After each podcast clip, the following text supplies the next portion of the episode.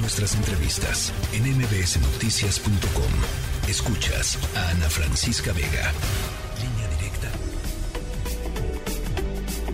Con Ezra Shabot.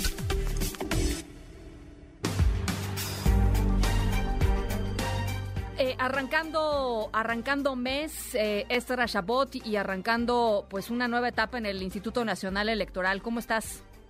Hola, ¿qué tal Ana Francisca? Muy buenas tardes. Buenas tardes al auditorio. Pues sí, nueva época sin duda alguna. Hace unos momentos veíamos ahí a pues Lorenzo Córdoba despidiéndose de los nuevos integrantes del Consejo General. Nobleza obliga, gente decente sin duda alguna, por lo menos, que están ahí dándole la bienvenida, entregando como debe ser cuando uno se va, entrega las cosas bien, eh, más allá de diferencias y lo que puede existir, pues allí llegó Lorenzo Córdoba y, e hizo lo que pues tiene que hacer una gente que pues eh, es eh, gente que sabe bien cuál es su función, qué es lo que hizo y e independientemente de la crítica que puedan realizar algunos con respecto a si tomar una actitud proactiva pues no era lo correcto. Creo que esto es una apuesta de cada quien cada quien defiende la institución en la que preside, pues de acuerdo a la manera en que cree lo más conveniente. Lo que sí resulta, me parece eh, difícil de, manejar, no es el hecho de que pues eh, vayamos a empezar con una nueva presidencia que pues, ahora sí que tiene todas las de te diría las de perder en términos de la parcialidad con la que pueda mostrarse. Finalmente la nueva presidenta es alguien que tiene atrás de sí una carga familiar y uno diría, bueno, ¿y la familia qué? Lo que culpa tengo, pero bueno, pues más allá de su carrera dentro de la, del ámbito electoral, que sin duda alguna es reconocida, pues sí existe allí un, eh, una especie de trasfondo, una especie de currículum, no solamente el familiar, sino el propio, ligado fundamentalmente a pues la cuarta transformación y el gobierno de López Obrador. Pero eso eso no es un impedimento sin duda alguna para poder realizar un trabajo profesional y eso es lo que tendrá que demostrar la nueva presidenta porque finalmente de lo que se trata es de amoldarse a una institución. Y las instituciones es cierto están formadas por hombres mujeres y que de alguna manera pues tienen que responder a la lógica con la que funcionan estas instituciones. Por eso es que resulta sorprendente el nivel de desprecio con el que el secretario de Gobernación se refiere hoy, solamente a la figura del propio Lorenzo Córdoba, que me parece que no sé qué tanto coraje le tienen. Finalmente, eh, Lorenzo Córdoba, Ciro Murayama, los que están en el INE, no es que se convirtieron en el en, los eh, sé, en, el grupo de choque que les impidió llegar a la presidencia o que les eh, trató de cancelar el registro o que realizó algún tipo de maniobra dentro de la propia em, carrera política como tal. Finalmente hay, hay hasta favores que le hicieron, ¿te acuerdas el, la votación para darle la, el registro a México Libre, a la partido de Margarita Zavala. Zavala, sí.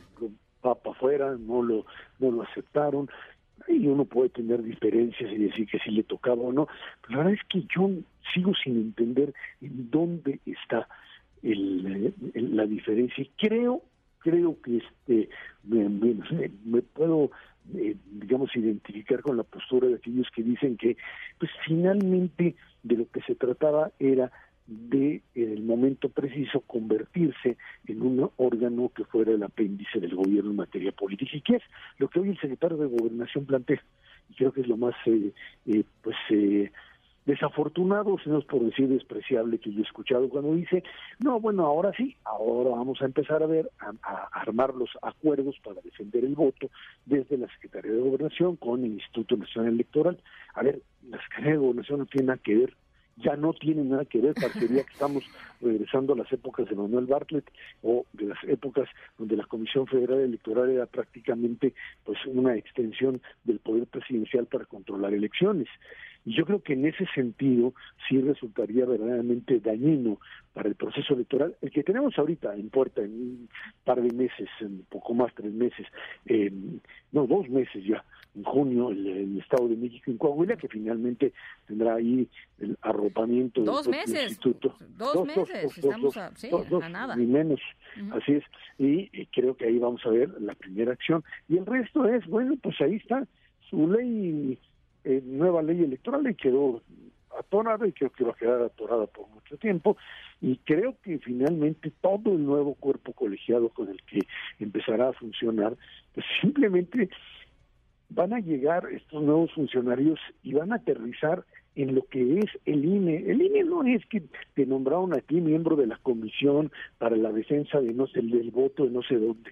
El INE es una institución, es un aparato burocrático sin duda alguna, con una cantidad de funciones y de formas de, de moverse que si no le entiendes te termina devorando a ti, te hace pedazos y si no tienes la habilidad para moverte en las comisiones con las que funciona y en su extensión, eh, con una enorme centralización, que es quizá una de las críticas más fuertes que se le hacen a Francisca, en donde desde el centro ahora pues se toma todo todas las decisiones importantes.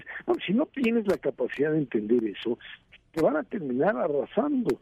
Hay que recordar que finalmente los siete funcionarios, los siete consejeros que, que, que, ahí están, que se quedaron, que no son nuevos, pues ya tienen el callo de haberlo aprendido y de entender cómo funcionan y más allá de que muchos de ellos fueron propuestos, están identificados o estaban identificados con el gobierno y la cuarta transformación, finalmente hicieron su trabajo, ya lo mencionamos en otra ocasión, en el caso de Uki de Espadas y otros más que finalmente dijeron, a ver, esto es un trabajo de eh, pues ingeniería fina de cómo se realizan elecciones creíbles y en donde hay un trabajo por un lado profesional y un trabajo ciudadano en, en, en, medio de esta De, de, esta problemática como tal. Ahí está ahí está el gran, la gran disyuntiva y creo que más que eh, verlos ahora a los nuevos consejeros, desde la presidenta hasta pues, el último de los que fue nombrado, esos son los que se les van a ver pues ahora sí estarán en la lupa, tendrán ahí la lupa